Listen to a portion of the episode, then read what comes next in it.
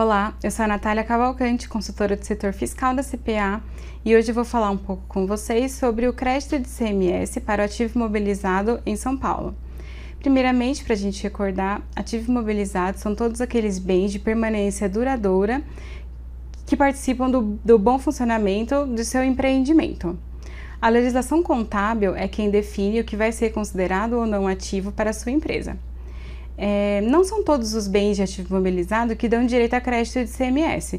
Por isso é importante a gente lembrar que apenas dão crédito de CMS aqueles bens de ativo que participam da industrialização ou comercialização de bens que sofrerão uma saída tributada posteriormente.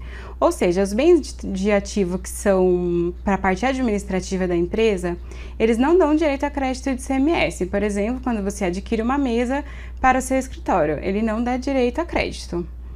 E o crédito de CMS, de acordo com o parágrafo 10 do artigo 61 do regulamento do ICMS, é, vai ser apropriado em 48 parcelas, calculadas proporcionalmente às saídas tributadas. Então, se em um mês você não tiver saídas tributadas em seu estabelecimento, você não tomará direito àquele crédito e você perde. Você não pode tomar posteriormente referente a uma parcela que já passou.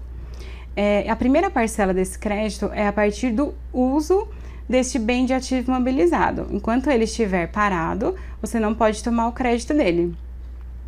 É importante a gente também lembrar que na transferência do ativo, você também transfere o crédito dele. Então, se você se apropriou apenas de 12 parcelas e transferiu o ativo, é, você também irá transferir 36 parcelas. Por exemplo, se você tiver tomado 12 parcelas, se apropriado dessas 12 parcelas.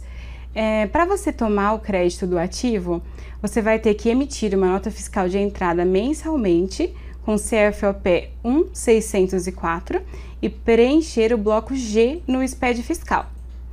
Temos também a previsão do artigo 29 das disposições transitórias, que prevê que na importação de ativo imobilizado, você apenas lançará esse imposto quando você receber esse bem importado e não no momento que você emite a nota.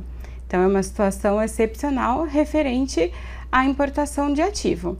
Temos também nesse mesmo artigo, no inciso 2, é, caso o estabelecimento industrial adquira diretamente do fabricante localizado também no estado de São Paulo esse ativo imobilizado, ele poderá se creditar em uma única parcela desse ativo.